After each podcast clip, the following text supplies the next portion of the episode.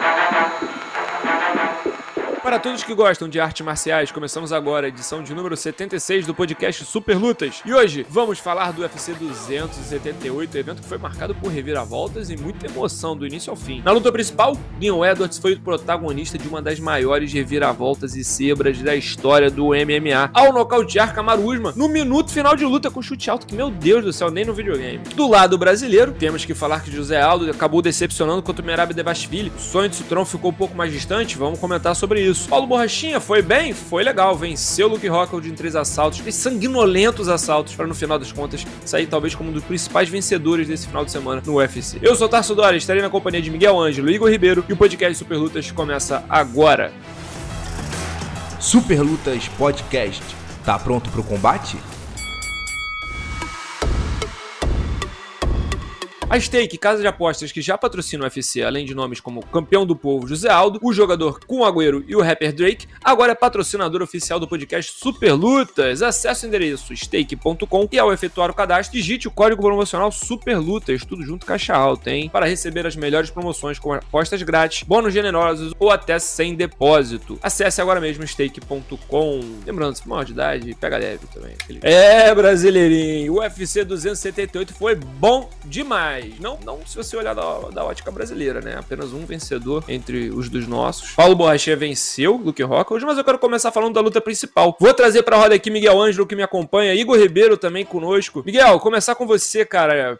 Leon Edwards e parecia que estava sendo envolvido naquele famigerado nó tático que Kamaru Usman tradicionalmente faz nos adversários, vai dominando a luta, controla o ritmo, aplica pressão no, no espaço o, do octógono, joga na grade, bota muito boxe, até que Leon Edwards disso chega, lança aquele chute alto e protege o, o recorde de Anderson Silva, né? De maior, maior número de vitórias em sequência na organização. Miguel Ângelo, o campeão dos 77 quilos do UFC é Leon Edwards. Qual é a sua sensação? Pô, depois de ter passado assim, né, aquela adrenalina do nocaute, cara, primeiro que os primeiros cinco minutos do Leon Edwards foram históricos já, né? Querendo ou não, os cinco primeiros minutos de luta. Primeira queda, né? Primeiro, a primeira vez que alguém conseguiu quedar o, o Usman dentro do UFC e que eu me lembro, assim, dentro do UFC, ninguém tinha feito ele passar tanto perigo igual ele fez quando ele pegou as costas ali no, nos primeiros, nos, no primeiro assalto, né? Só que de lá em diante foi o mais do mesmo que a gente tá acostumado com o Camara Usman, e a, só que aquela canelada de esquerda do Leon Edwards, assim, pra mim, assim, histórica, cara. Até,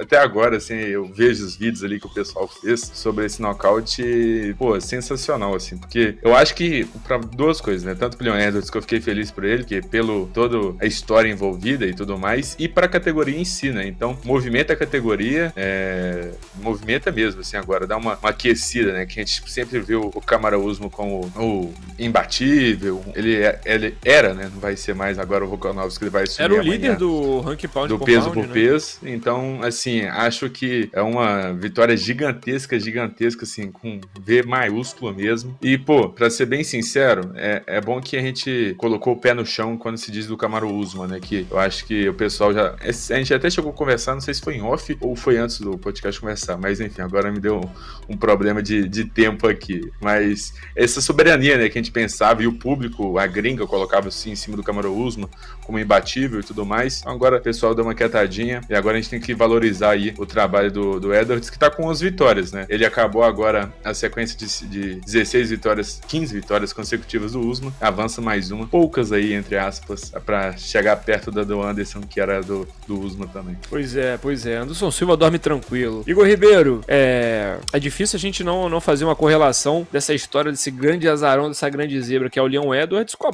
com o próprio apelido dele, né? Rock, né? Em alusão ao Rock Balboa. E o, Miguel Ângelo falou das redes sociais, de como é que as coisas estão se, se comportando. É, um dos edits mais, mais comuns você vê, um dos vídeos mais comuns você, você vê na sua timeline hoje, se você curte MMA, é da, da escalada do corner do, do Leon Edwards, falando, cara, não deixa ele ele, ele ser um bullying contra você, não deixa ele te jogar na grade, vai para cima, vamos lutar, vamos lutar, é agora, tem cinco minutos, vamos lá, vamos lá. Até o momento que o Leon Edwards vai lá e consegue a vitória. Foi até alguma coisa, foi até uma coisa que ele falou na coletiva de imprensa após, falou que é, depois do primeiro assalto sentia que ele tentava jogar os golpes, os golpes não saíam, é, e o treinador dele o tempo todo apoiando. Ele falou que é muito importante para ele ser campeão, treinando em Birmingham ainda, né? Treinando na Inglaterra, não precisando sair do seu país, não necessariamente indo para os Estados Unidos procurar grandes polos, não criticando também quem faz isso, né? Mas é, fugindo a regra, né? O Leon Edwards chega ao topo do mundo. E eu quero saber, é inevitável uma revanche imediata? É, Shimaev luta mês que vem, né? Já mês que vem contra o Nate Diaz. É provavelmente o primeiro da fila, caso vença o Nate Diaz. Não podemos tirar ninguém pra, como vencido, né? Depois desse sábado, é proibido tirar lutadores como vencidos. Já deveria ser regra, mas lembramos mais uma vez. Igor Ribeiro, revanche sim ou não? Shimaev, como é que fica nessa história? Fala, Tarso Miguel, todo mundo que tá nos acompanhando. Tarso, tem que ter uma trilogia, na verdade, né? Tem que ter agora. É, o, o, o Edwards, a gente tá falando aqui dos maiores meio médios da história do MMA. Para muitos, até o maior, né? Que já, tinha, já teria superado é, o Joyce Pierre. Ainda vejo o canadense como número um, mas eu reconheço a história e todos os feitos do, do Usman é, no MMA. A trilogia é inevitável. Acho que todo mundo quer ver esse combate. É claro que é, a gente sabe que o, o domínio do é engraçado, do, essa trilogia do, é engraçada porque a primeira luta ninguém viu, né?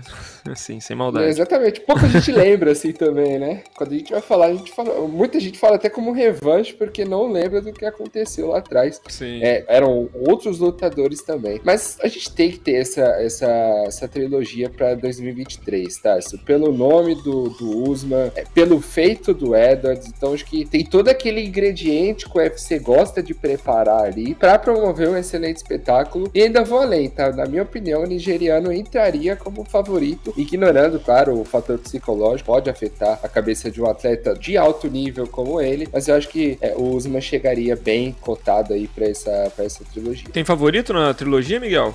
Pô, muito complicado. Eu tô pensando nessa, nessa ideia, nessa hipótese desde de manhã cedo, quando eu conversei com alguém no WhatsApp sobre essa luta. E, pô, complicado, porque o Igor tocou uma coisa muito importante, né? É uma coisa que a gente não vai saber, a gente só vai descobrir no dia da luta, que é como tá o psicológico do Usman depois da derrota, né? Depois do primeiro nocaute sofrido, enfim, da forma que foi, da reação do público, enfim, como que ele absorveu tudo isso. De jogo, assim, no que é palpável, podemos dizer, o que a gente consegue ver, é, não tem jeito, cara. O Usman vai ser favorito, na minha opinião, porque durante ah, os 24 minutos ele foi superior em, em 19, podemos dizer, né? Porque os primeiros rounds teve um momento histórico, né? Igual eu falei, a primeira vez que alguém quedou, botou o Usman em perigo, mas o resto foi o que a gente sempre teve acostumado. Ele conseguindo quedar o pessoal, os lutadores com uma certa facilidade no início. O Edwards estava é, tendo uma certa resistência, podemos dizer assim, mas depois, pô, cara, quedava com tranquilidade, controlava a luta bem, tanto em pé quanto na grade, enfim. Eu vejo ele favorito, mas tem uma coisa ali, um, um ponto que a gente não vai descobrir até a hora da luta, né? Quando o Cage fechar, aí sim a gente vai ver. Qual é o próximo golpe que o Edwards treinou, né? Qual é a, Agora, Qual é a próxima ô, carta Tarso, na manga? Só um ponto também, se citou essa questão do, do rock ali, que como já bem sugere o, o apelido do Edwards, é muito roteiro de filme realmente o que viveu o inglês, né? Porque é, tá dando tudo errado no último round, no último minuto de luta, com golpe plástico vencendo o melhor do mundo né, no ranking do UFC ali. Então, é daquele, é, daquela história história que se a gente vê nos cinemas, a gente fala que jamais aconteceria. E o MMA tá aí Tudo pra armado, provar hein? o porquê. É, exato. E o MMA tá aí pra provar o porquê de ser um, um esporte tão brilhante e que nos move mesmo, no, no, faz ter aquela paixão, né? Por essas reviravoltas e por todas essas histórias que ajudam a construir. É muito, foi muito legal de ver essa vitória do Edwards. Você vê, você vê, cara.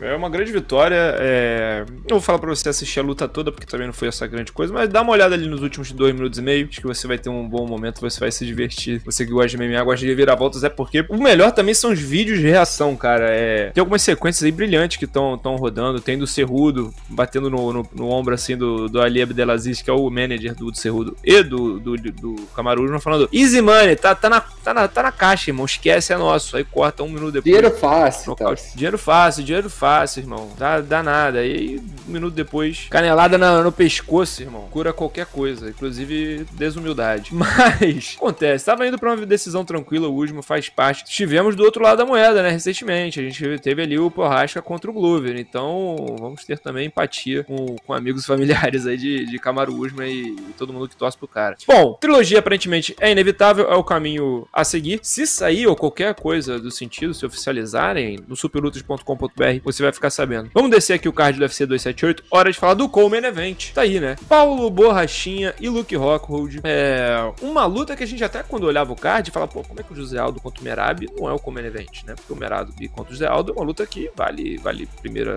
primeira chance ao título, né? É de contender e tal. E eu acho que os caras provaram, os caras explicaram ali por que, que eles mereciam o Coleman Event, Paulo Borrachinha e Luke Rockhold entregaram pura violência. Podemos conversar aqui se Borrachinha não passou perrengue demais contra um Rockhold já na despedida, na saideira. Podemos falar aqui como o Paulo Borrachinha mudou, né, sua postura com a mídia e com o próprio fã ao longo da semana toda, né? Terminou a coletiva de imprensa todo sorriso, obviamente ganhou, né? Ajuda muito. Mas terminou todo sorrisos, é, brincando bastante, até antes da luta, é, super participativo nas entrevistas que passava e, e tudo mais. Paulo Borrachinha mostrou uma nova cara, mostrou uma nova personalidade, mas antes da gente falar disso, de como fecha a conta do Paulo Borrachinha desse final de semana, eu quero falar da luta em si. Igor Ribeiro, vou contigo, cara. Luke Rockhold, é, que se aposentou após o combate, é importante a gente pontuar isso, né? Deu adeus ao UFC, é, falou que tá velho. Também mais uma grande aspa, mais um grande momento desse UFC 278, um momento bem bem, bem bruto, né? Bem, bem sincero, assim, do Luke Rockhold, né? Dentro do octógono. A luta em si foi cheia de momentos assim, o Luke Rockhold xingando o Borrachinha, dando soco,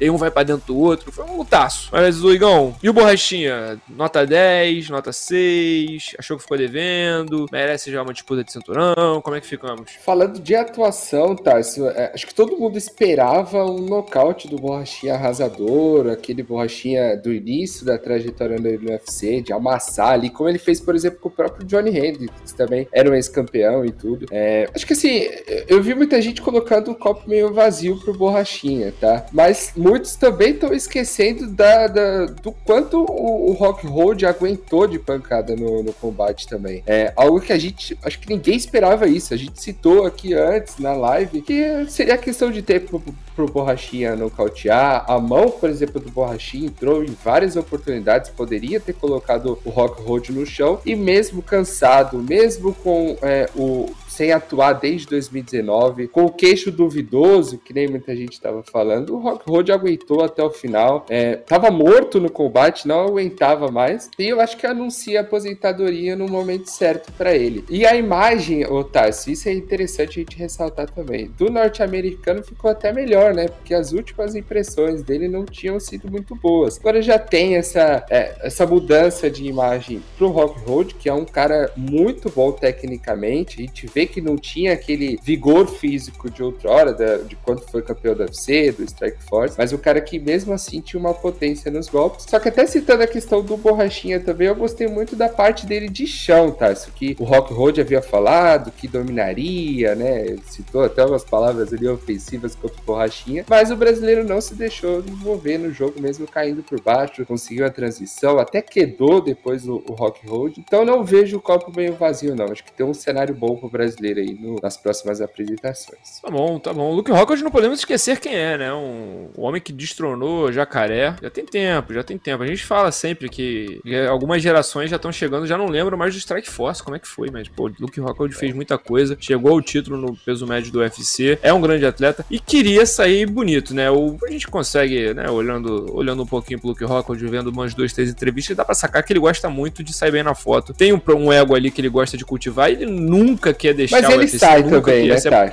Ele sai bonito sempre, assim? né? Não tem jeito. É, é, não, não, não tô falando só na questão, na questão óssea ali da face, né? Mas eu tô falando, ele gosta de, tipo assim, sair como bonzão, ele gosta de sair por cima sempre, né? Na crista da onda. Ele nunca quer chegar pra uma luta de despedida dele para fazer uma lutinha mais ou menos. Então, é, eu acho que ele valorizou muito o espetáculo ali, valorizou muito o evento, trazendo o que ele trouxe. E Miguel, é, Adulto Xinha, é o novo, o novo apelido aí do Borrachinha, que agora o Maduro. Antes da luta, falou, sempre falando baixo, falando manso. Durante a luta, foi pra dentro, pesou bonitinho. Depois do evento, falou com a imprensa bonitinho, não tretou com ninguém. E aí, cara, a única treta teve aquela da ousada, mas eu, como eu falei antes aqui na, na live do Super Lutas, o Dana White passou pano pro Borrachinha. O Dana White ficou contra a ousada na, na situação do Borrachinha. O homem tava em estado de graça, Miguel Ângelo. Cara, se eu me congelasse há três meses atrás e me descongelasse agora e falasse o Dana White defendeu o Borrachinha, pô, eu falava que você tá mentindo, né, cara? E, pô,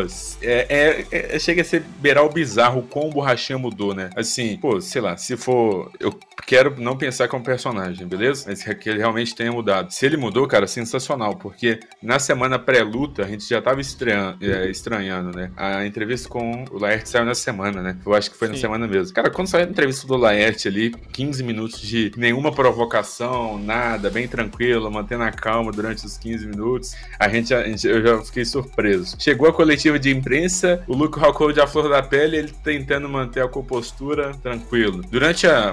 Teve encarada ali, tudo tranquilo, nada demais. Então, assim, sensacional mesmo nessa questão aí. O, a gente tem um adulto Ney, né, no, no, futebol. Eu acho que adulto. adulto como que é, Tass? Adulto, adulto Xinha. Adulto, adulto Xinha, eu acho que cabe muito bem, cara. Porque é uma postura que eu acho que valoriza ele, sabe? Ele tava precisando disso. Ele tava, honestamente, já, a gente já tava, nós brasileiros, assim, eu, eu particularmente, já tava um pouco enjoado, porque, cara, tudo dele era, era alguma polêmica, alguma coisa do tipo, e dessa vez, e assim, na verdade, às vezes ele era, era ocupado, podemos dizer. Mas dessa vez, a polêmica que rolou, por exemplo, não foi culpa dele. Não... Ele era a vítima, né, na questão em si. Mas enfim, é, eu acho que se ele manter nesse, nesse estilo aí de, de pessoa, nessa calma, nessa calma, esse chá de, de erva doce que ele tá tomando, de camomila que ele tá tomando, cara, o vai voltar a se abraçar. Ele. É isso. Não deixa, falou que não tá deixa a usada testar o, o, suco, mas pode cheirar, pode ver o, o sabor, mas pode testar. Tá aí, cara. Eu acho que é o suco secreto mesmo, mas enfim. É... Pô, cara, pior que pode ser, hein?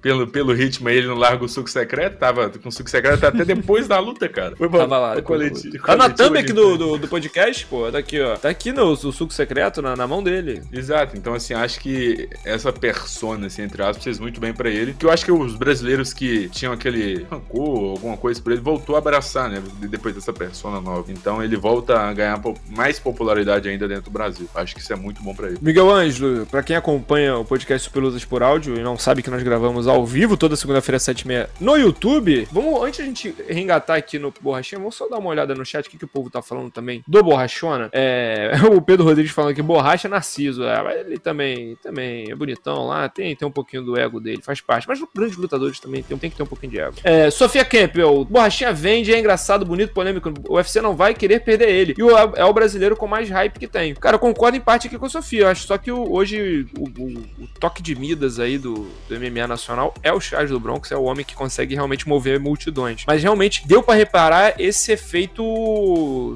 super estrela do, do Paulo Borrachinha ao longo da semana, né? Com os Ô, vídeos tá. que o UFC postava dele dando, rendendo bem mais. Oi, diga, diga lá. É falando de, de, quem, de quem vende, quem engaja mais. Para você e pro Igor, quem que você acha que talvez engaje mais? Poitin ou Borrachinha? Cara, não, eu acho que engajam por motivos diferentes, cara. Engajam por motivos é. diferentes. Eu acho que o Poitin ele é mais o good guy. A torcida brasileira abraça mais ele, né? Tá torcendo mais pra ele. O Borrachinha, muita gente que colou para ver a luta do Borrachinha ontem não tava necessariamente querendo ver uma vitória do Borrachinha. É, muita gente depois que ele venceu e depois da luta que foi, muita gente acho que pulou o muro, né? né? Mudou um pouco da. Ah, que bom o Borrachinha também. Ah, ele é esse safado, olha como ele luta bem também. Tinha uma parada assim nesse sentido. Mas o, o Borrachinha, eu acho que ele, a, o carisma dele lembra muito o carisma do Vitor Belfort pra mim. Porque o Vitor Belfort é um que, meu irmão, ame ou odeio. Mas vagabundo para pra ver ele lutar, tá ligado?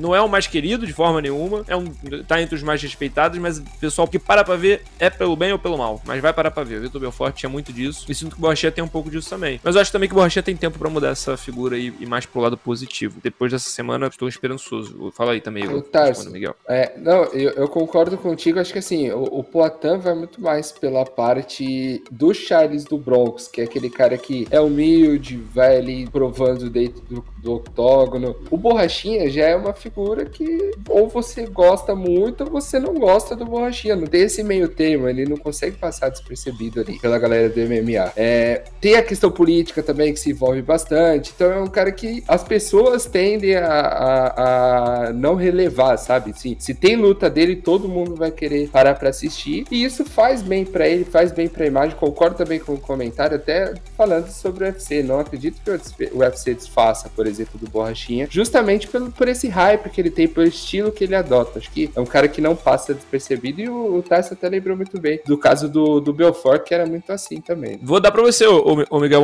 Quero saber, cara. Falta uma luta no contrato do Borrachinha, oficialmente a notícia é essa. Falta uma luta, mais uma luta. Mas eu acho engraçado isso, esse negócio de, de contrato do, de lutador, porque depois da coletiva, eu, a própria Borrachinha não, fazia, não parecia saber exatamente se tinha mais uma luta, se essa era a última. Então, tipo assim, é uma coisa que as pessoas. É tipo dinheiro da poupança, às vezes, né? Ah, quanto que tem? Ah, deve ter um negocinho, não sei exatamente quanto tem. Ih, acabou. Aí é que é o problema, né? Então, o negócio foi o seguinte, ô Miguel. Borrachinha, chega para essa última luta de contrato. Você acha que chega podendo escolher adversário ou vai ter que pegar quem o UFC mandar pra poder aí sim pedir uma, uma, uma renovação confortável? Porque também ele, ele se mostrou muito afim de renovar com o UFC. O UFC já deu sinais que tá muito afim de renovar com ele, mas ao mesmo tempo o Borrachinha já falou, cara, ó, não, não é também sem o UFC, não fico sem lutar, não. Me, me, eu me desenrolo aí, tenho para onde lutar. O que, que você acha que fica, como é que fica essa situação da última luta contratual do Borrachinha, Miguel? É, é bem interessante essa questão do Borrachinha, que ele mostrou que tá totalmente disposto a, a renovar o contrato, mas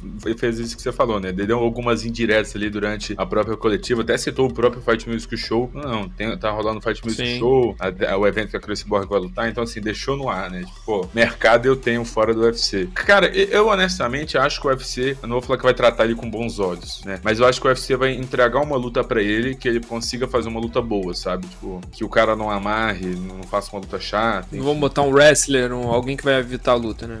É, até pensando também, porque na categoria dos pesos médios ali não tem um wrestler que vai fazer uma luta chata, assim, demais e tal. É, eu acho que ele não chega na, na postura para poder conseguir escolher com quem ele vai lutar, mas eu acho que o UFC não vai, tipo, por exemplo, pegar uma, uma grande promessa que tá atrás dele e colocar contra ele, porque assim, ah, vou tentar queimar o Borrachinha, por exemplo. Acho que vai dar um nome ali. Não vou falar que é aposentado, mas, pô, o Derrick Brunson que já tá namorando a aposentadoria há um tempo. É, um Darren Till. Mas vai talvez. lutar, né? O, o Bronson sim, luta sim. contra o. Contra o, o Jared Cannonier. É o Hamilton, isso, isso foi mal. É, o, o, o Miguel, você até citou muito bem o Darren Till, acho que até pela figura dos dois, né? Poderia ter uma boa promoção. O Mas o Darren Till volta agora. quando? O, então, o esse é o ponto, parece né? que tá querendo lutar logo. Eu acho que o Darren é. Till, por causa do joelho, vai ficar um tempinho aí parado, cara. É que o Darren ele ia lutar e a luta dele caiu, né? É, é ele ia enfrentar o próprio Jack Hamilton mesmo. É, exato. Será que não, não, não dá pra vir um, um borrachinho Darren Till no Brasil, cara?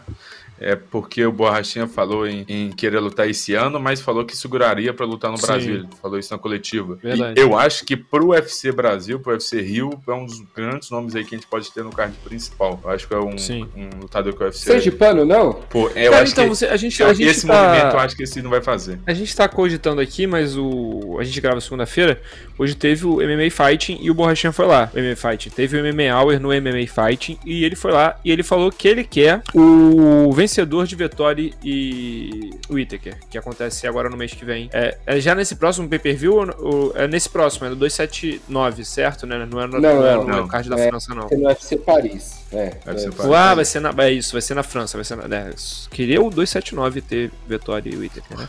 Mas. Então vão lutar na França. O Borrachinha tá de olho nesses dois aí. Que provavelmente é uma luta que também encabeça ali cinturão, encabeça ali topo da, topo da categoria, né? O Whittaker e o Vettori, obviamente, contra o Adesanya não tem muito contexto, não tem muita resenha. Mas quem sabe o campeão da categoria não será Alex Potter. Aí muda um pouco de figura. Ah, feliz e triste também são os assuntos do, do UFC 278, porque tem que falar de José Aldo agora, né, família? Vamos falar do campeão do povo, no nosso. Pô, ai meu Deus do céu. José Aldo, a gente tá tava falando antes do card. Gente, não, eu, eu falei antes do card que essa luta aí era uma luta para inventar problema contra um cara que não queria estar tá na categoria mais, porque o melhor amigo, melhor amigo não, mas o parceiro de treino é campeão. Um cara que tinha um jogo chato, um jogo que a gente já viu dando problema pro José Aldo, dando problema pro José Aldo, principalmente na situação do, do, do Alexander Volkanovski. E depois de três rounds, eu vou te falar que eu vi muitas coisas similares àquela luta do Aldo contra o Volkanovski do que a gente tinha visto recentemente do Aldo no peso galo. Vi o José Aldo, depois de três assaltos, perder um triplo 29-28, sem muita conversa, sem muito debate. Vi o Aldo tendo muita dificuldade de achar o ritmo, muita dificuldade de conseguir agressivar. E quando agressivou foi bem, mas não, não optou por isso o tempo todo. Muito se falou também do trabalho de corner e, e, e como o Aldo entrou no terceiro assalto numa postura, às vezes, de que já estava ganhando dois, estava tranquilo, enquanto talvez não estivesse, não estava, né? No final das contas. É... Miguel Ângelo, vamos falar de José Aldo, cara. E já tinha dito que era a última correria pelo cinturão, o último tiro pelo cinturão. Perde pro Merab Devashvili, que inclusive vai embora da categoria, vai pro peso mosca. O que, que você achou da atuação do Aldo? O que, que você achou daqueles 15 minutos? 15 minutos tristes, né? Melancólicos que a gente acabou assistindo, né, Miguel? Porque o Aldo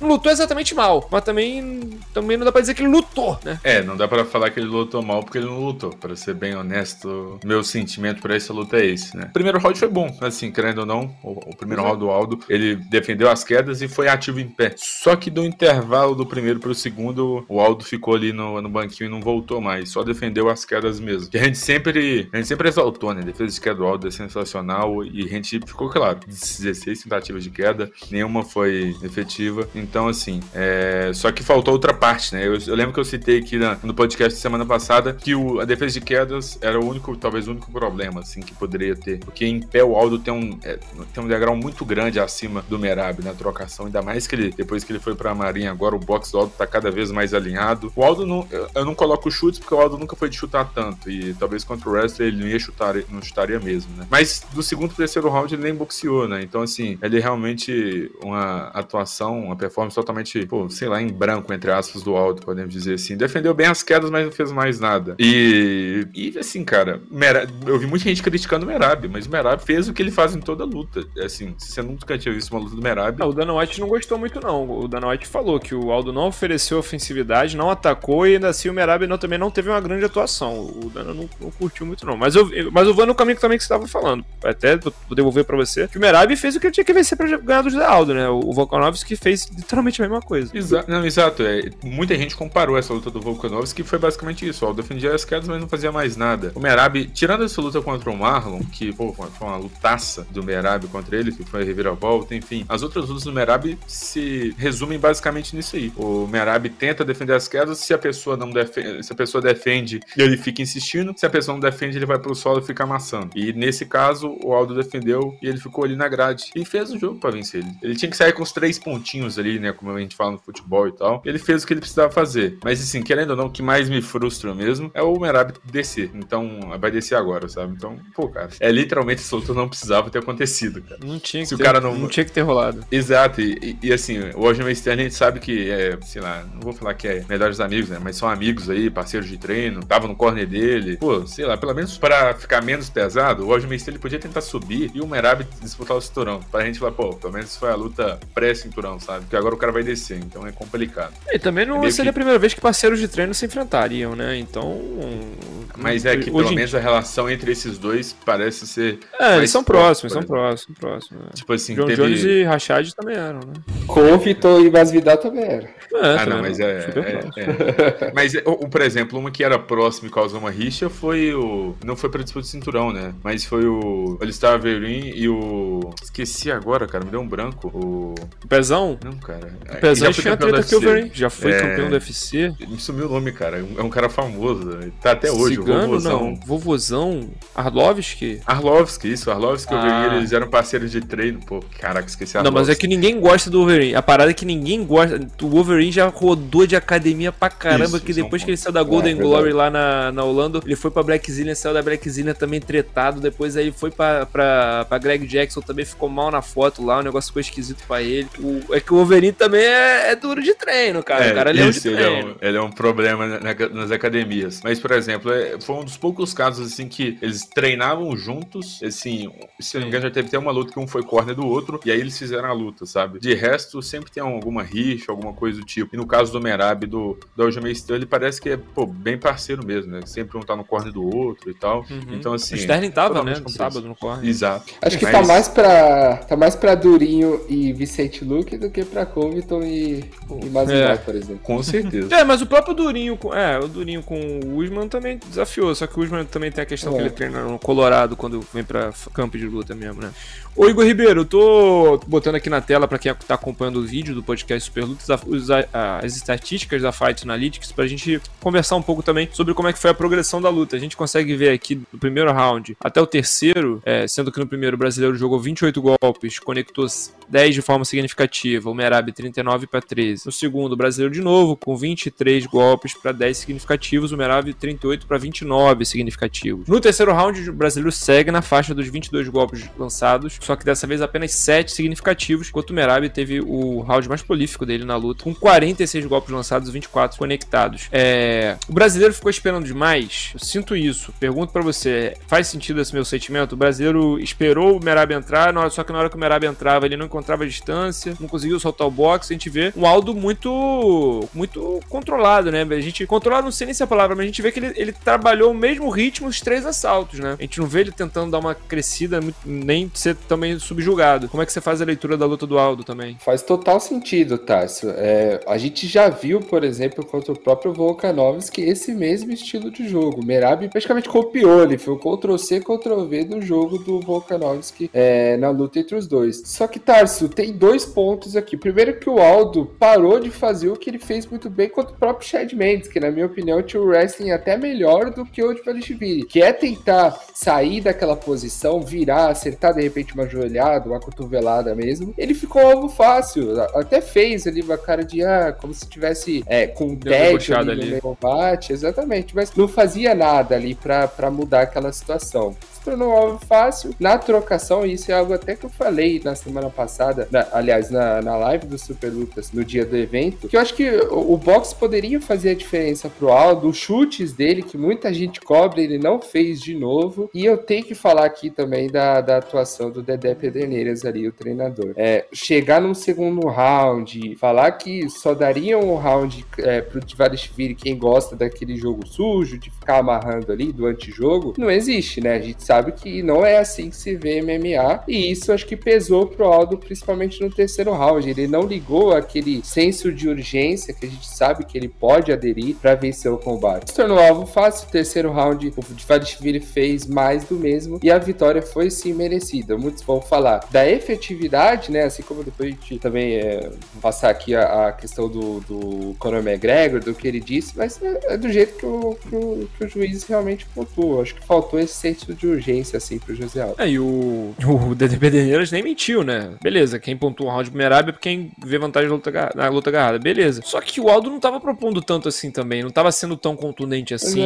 E, e, outro detalhe, eu acho que é muito importante. Pô, beleza, mas você vai pra luta pra garantir, né? A gente tem que ir pra garantir. De forma nenhuma dava pra assistir os dois primeiros assaltos e falar garantido que o Aldo levou, cara. Nem se você sendo muito, com muita boa vontade. Nem com muita boa vontade você falar claramente José Aldo venceu esses dois primeiros rounds. Aldo, ponto morto, desce a ladeira tranquilo, nem, nem gasta gasolina. Não dá. O Aldo fez O primeiro eu achei, Tarso. O primeiro Beleza, eu achei, assim, que dava pra, pra ganhar. É. Mas o segundo não tem como. O primeiro ele termina muito bem. O primeiro ele termina uhum. dando, uma, dando uma caducada no, no, no Merab, inclusive. Mas o segundo foi muito lá e cá. Ele tinha que entrar no terceiro pra garantir, cara. A gente tá falando do Zé Aldo, um cara que, pô, é, diversas defesas cinturão, um cara que lutou cinco assaltos um milhão de vezes, conhece como é que a pontuação de luta funciona, sabe muitas vezes que o negócio não vai sair pro teu lado sempre. Achei que foi. Deu sorte pro azar esse terceiro round aí do Aldo. Porque o, se o Aldo muda, muda um pouquinho a postura dele ali, cara, se ele tem um minuto de luta diferente nesse, nesse terceiro round, talvez ele vencesse, tá ligado? Talvez seria um 29-28 pra ele, sacou? Então, achei muito pegado, achei uma. Um,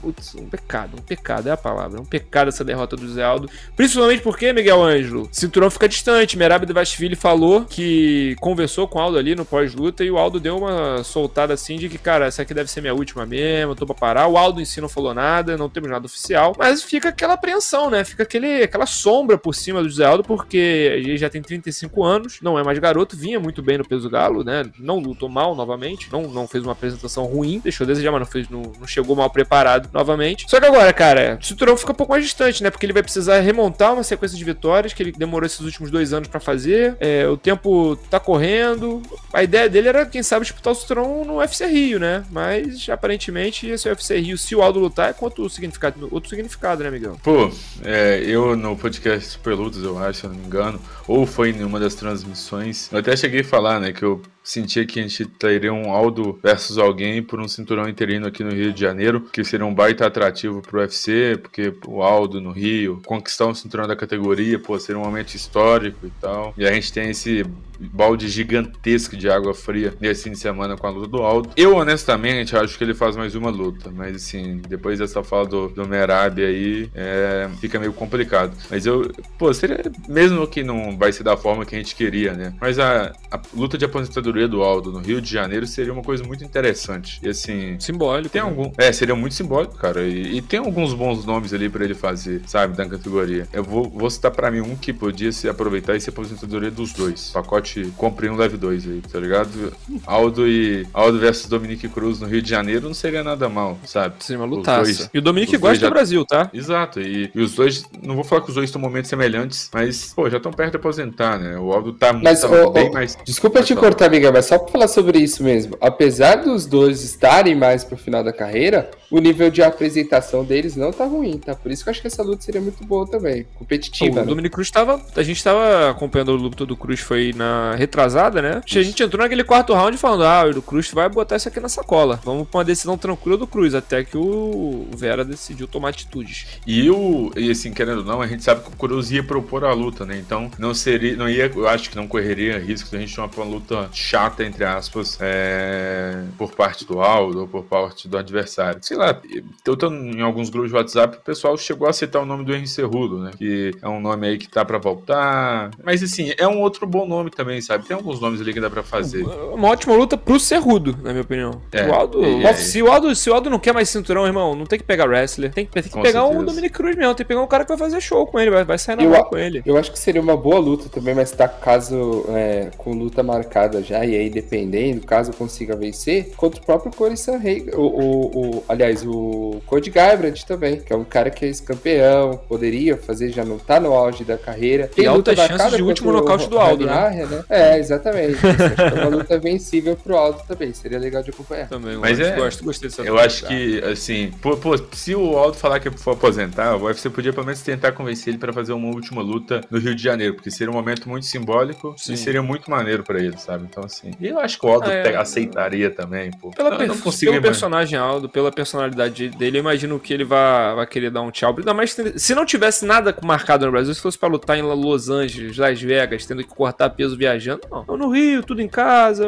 pô, acho que ele dá uma segurada, pelo menos. É, e, pô, seria e... histórico, na minha opinião. A aposentadoria dele no, no, no, Rio de Janeiro, pô, ia... E a minha luta predileta de, dessas aí que vocês falaram é com o Dominic Cruz, porque fecha um ciclo todo do WC, na minha opinião. É, é a grande luta, é o, são os grandes nomes do WC que não se enfrentaram, né? Porque o Aldo enfrentou o Uriah, enfrentou também depois, enfrentou o Mike Brown, enfrentou depois o Zubi coreano, enfrentou todo mundo que tinha o Ricardo Lama, todo mundo que era de legal naquela época, ele enfrentou. Só não enfrentou o Dominic Cruz, assim como o Dominic Cruz nunca enfrentou o José Aldo. Se Aldo vai se aposentar ou não, cenas para os próximos capítulos. E óbvio que se sair notícia no superlutas.com.br, você vai ver. Em tempo, vamos deixar aqui registrado também os outros brasileiros que lutaram nesse UFC 278, todos que acabaram sendo derrotados, infelizmente. Léo Santos perdeu pro Diário de Gordon, o Francisco Figueiredo também acabou sendo derrotado pelo Amir Albazi e o Daniel Miojo, que começou super bem na luta também, foi derrotado pelo Vitor Altamirano. Quer saber mais dessas lutas? Acesse o superlutas.com.br, porque é de lá, agora mesmo, que Igor Ribeiro vai trazer as notícias da semana, né, Igor Ribeiro?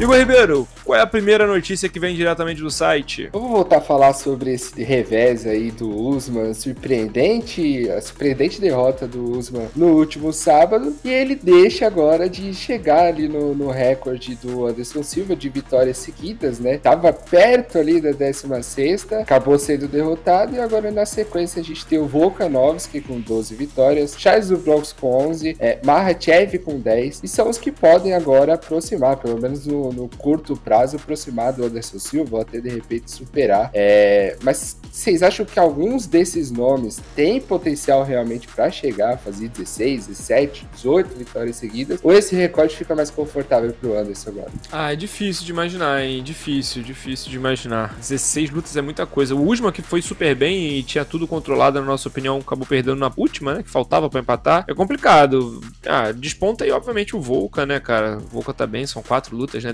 Tem 12 agora. O Volca aí, de repente, fazendo mais uma lutinha no peso pena. Parada que agora o Volkanovski vai entrar na fase de luta das super lutas. O próprio Charlin. O Charlin, meu irmão, vou te falar, é, é muito brabo ele campeão, mas é montanha russa sem, sem cinto. Não dá para saber o dia de amanhã com o cara, tá ligado? Porque ele vai sair na mão. Então também é difícil eu cravar pra você que o Charlinho vai conseguir. O Charlinho já tem um montão de recorde no UFC. Talvez esse seja mais um que ele gostaria de, de, de agregar aí ao currículo. Mas sei lá, acho que o Volkanovski, assim, falando assim, Volkanovski. Tem a Valentina lá embaixo, né, com oito, oito vitórias, né, nove vitórias. Só que a Valentina, o problema dela é que ela luta com menos frequência, tem menos, menos atleta para enfrentar ela. Então, se não seriam os dois, assim, dominantes, que podem ter um perfil parecido com o do Usman, são os que eu acho que tem mais, mais esse perfilzão, mas acho difícil.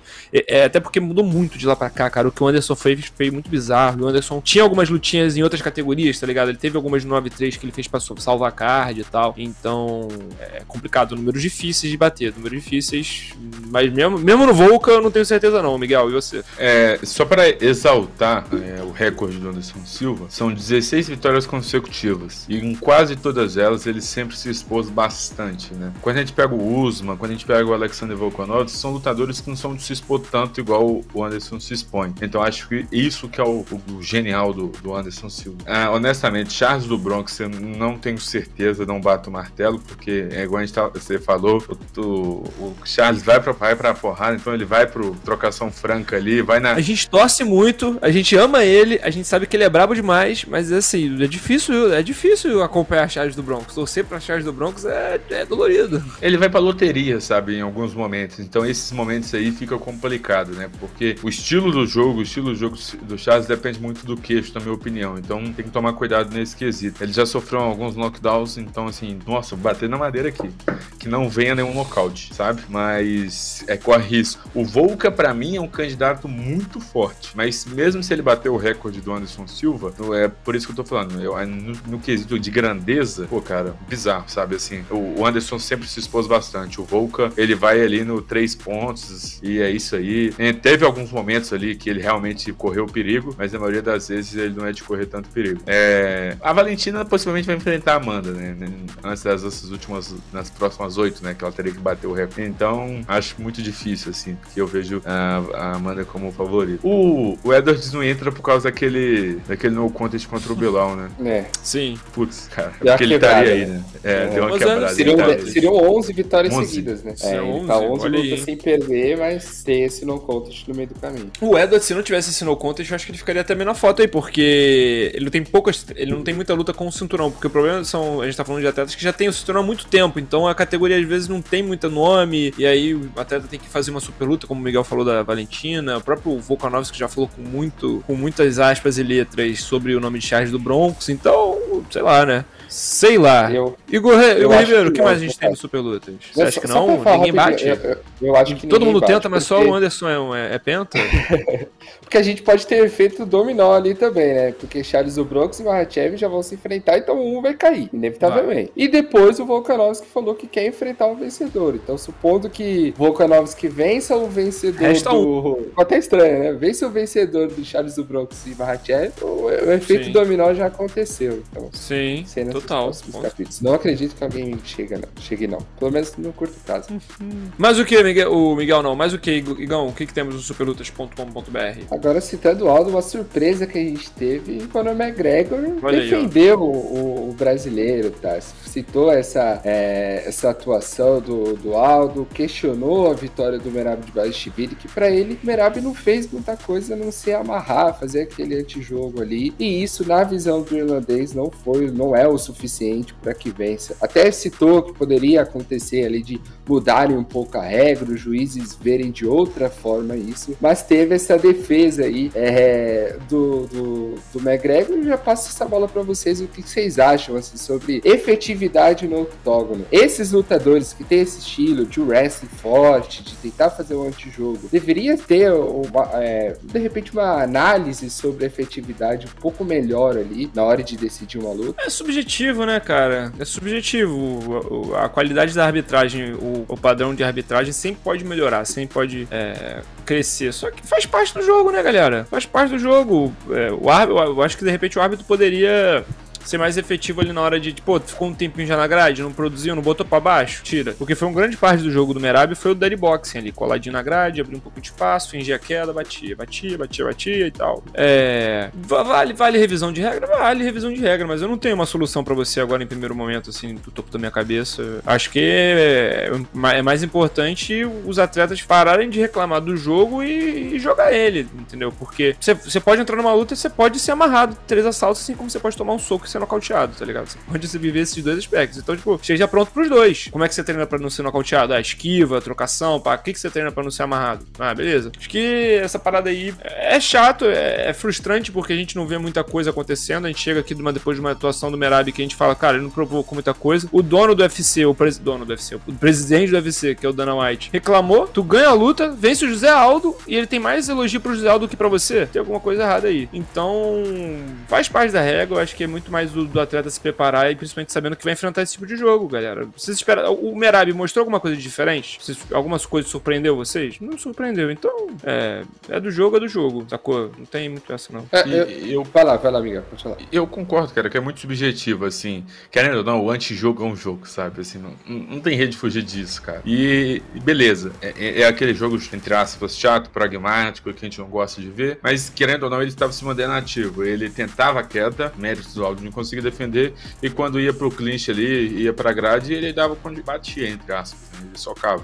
Então, assim, ele tava movimentando, sabe? Então, é, ou não, é complicado. Aí é méritos total do Aldo de não ser quedado. Porque se o Aldo fosse quedado, ele ia movimentar um pouco, enfim, coisa do tipo. Mas. Acho que, pô, dá pra, dá pra separar, mas não tem o que fazer. Porque, na minha opinião, pô, cara, sendo bem honesto, se separasse, o Merab ia voltar logo em seguida pra grade, sabe? Assim, ó, soltou, o Merab ia voltar. Então ia ficar naquilo ali. Assim, é, dá pra evoluir, mas é, é jogo, cara. É o jogo dele. E, e assim, é, é, o, o engraçado é que gente, muita gente parece que só viu pela primeira vez a luta do Merab nesse fim de semana. Porque ele faz esse jogo desde que ele entrou no UFC. Então acho que desde a primeira luta já tinha que ter mudado a regra, sabe? Ele faz esse jogo assim. E tem outros lutadores jogadores também. Isso é um jogo que ainda não é muito comum. Ficou muito evidente na luta do Aldo, que realmente não teve nada além disso. Mas eu acho que não tem o que fazer, entre aspas, sabe? Não tem o que fazer. Que aí seria o quê? Proibir jogo de grade, por exemplo? Aí ia ficar complicado. A grade dá choque. Se fica 10 é. segundos na grade, a grade vai dar, vai dar choquinho. No... Que nem a caneta que dá choque, lembra disso? Então, igualzinho. Volta pro ringue, por exemplo, vou... que aí não ia ter grade. É, eu vou fazer o advogado do diabo aqui também, tá? Estilos fazem lutas e a gente já cansou de ver também lutadores na trocação, batendo, saindo, rodando no octógono. O próprio campeão dos médios, Israel Adesanya, errei em fazer isso. Assim como levar pro chão e ficar ali, sem, sem agir tanto, sem tentar umas posições para é, meia guarda e montada. Ficou só batendo para disfarçar, pra luta não voltar em pé, mas durante 15 minutos assim também. Se a gente proibir ou dar uma forma de mudar, vai ficar muito perigoso, porque daqui a pouco o que, que a gente vai querer? Só os lutadores na trocação franca? Assim também não. Tem o Glory, né? né? Então... O Glory é bom. É, exato. Tem o Glory, Barry Knuckle, enfim enfim. Tem um montão aí do lugar. MMA é de, tem, um, tem um pouquinho de grappling ainda, infelizmente tem um pouquinho de grade também. Né? A gente pode não ter, depende do, do preparo. Igão, mais alguma notícia do superlutas.com.br? Pra finalizar agora aqui com Rock Road é, além da derrota do Rock Road, a gente tem o fim de uma era espetacular de ouro aí da AKA, né? Que é a academia que colocou ali Khabib Nurmagomedov no topo, é, Daniel Cormier, agora o Rock Road também chegou a vestir o cinturão do UFC e o Caim Velasquez, né, naquela época ali de ouro deles. Hoje o Caim tá até preso, inclusive, mas a gente tem uma nova geração com o Nurmagomedov, o próprio Islam Makhachev também que vai disputar o cinturão. Vocês acham que esse copo tá meio cheio ou meio vazio pra AKA agora? Ah, a geração AKA muito vencedora. Muito vencedora a geração AKA. Pô, Cormier campeão de duas categorias, Caim campeão dominante sempre que esteve saudável. O próprio Khabib, pô, acho que fim de uma era porque o tempo passou, não foi por causa de, de, de falta de talento deles não. Fim de uma era porque o tempo passou e porque joelho não dá para operar tantas vezes assim como, como a gente imaginava. É... Tem, tem uma caixinha agora, né, cara? Tem uma caixinha ali também. Vamos ver se é, se é fim da era mesmo, né? Não sei. É. Pode ser. O que você acha, Miguel? É, e o negócio é que a categoria. Agora a IKEA tá ficando um pouco mais leve, né? Que ela sempre foi, pelo menos na minha memória, assim, em particular, sempre tive os lutadores médios para cima, o de referência sempre foi a IKEA, né? Agora, os mais famosos aí, os que têm mais chances de disputar o cinturão são os mais leves, entre aspas, aí, né? O Mar, o próprio Makachev, enfim. Mas, pô, geração chegou ao fim, não tem jeito, cara. Mas marcou e marcou bastante, né? O Daniel Cormier não só foi campeão do, do, do UFC em duas categorias, mas já estava fazendo sucesso no Strike Force, enfim. Campeão do GP. É, exato. Então, assim, é, fez sucesso. Enfim, troca, tá trocando de bastão, né? Vamos ver se a geração atual vai vingar igual a, a passada. Porque superar a passada talvez seja bem complicado, porque essa geração passada aí é de peso. E literalmente tudo muda peso também, né? A gente, a gente já teve, por exemplo, lá atrás o Shootbox, a Brasília Top Team, depois a própria Nova União, a AKA. É, é são várias academias que têm essa esse, ida e, e, e vinga, né? Então acho que depois pode ter uma nova retomada. A AKA vários treinadores de alto nível ali também. Assim como a própria American Top Team, que ficou embaixo por um longo período, voltou depois ao topo. Então acho que faz parte do MMA também. Né? Faz, faz parte, com certeza. Igão, mais alguma notícia do superlutas.com.br? Temos muitas notícias lá, tá? Todos os dias, atualizadas, superlutas.com.br. Entrem lá que vocês vão gostar muito. Passadas as notícias, vamos para a agenda da semana, porque nesse sábado acontece mais uma edição do One Championship. O evento trará a aguardada revanche entre Adriano Moraes, o Miquinho, e o lendário Demetrius Johnson pelo cinturão do peso mosca. Lá em abril, o brasileiro conseguiu nocautear a lenda do UFC e defender o trono da divisão. Agora, o norte-americano busca vingança na luta principal desse espetáculo que acontece lá em Singapura. Da madrugada de sexta para sábado, hein? Fica de olho aí, porque é, para perder é mole esse One Championship, mas é lutar sem no card também tem o Bochecha em ação, então vale a pena ficar atento pelo Adriano contra o DJ e também o Marcos Bochecha lutando MMA pela quarta vez, vai tentar a quarta vitória, quem sabe por finalização, né? Chutaria eu que deve ser por finalização se ele vencer, né? Chutaria eu. Bom, eu sou Tarso Dória, estive no comando do podcast Super Lutas de edição 76, com ele Miguel Ângelo, cara, o DJ Khaled da Shopee Maldade, sem isso, para com isso. Mas vem assistir a gente, venha ver a beleza de Miguel Ângelo, o sorrisaço de Miguel Ângelo, também com ele Igor Ribeiro, Neymar das Lutas e a edição desse episódio fica por ele, Igor Lessa. Espero vocês na próxima edição. Valeu pela preferência.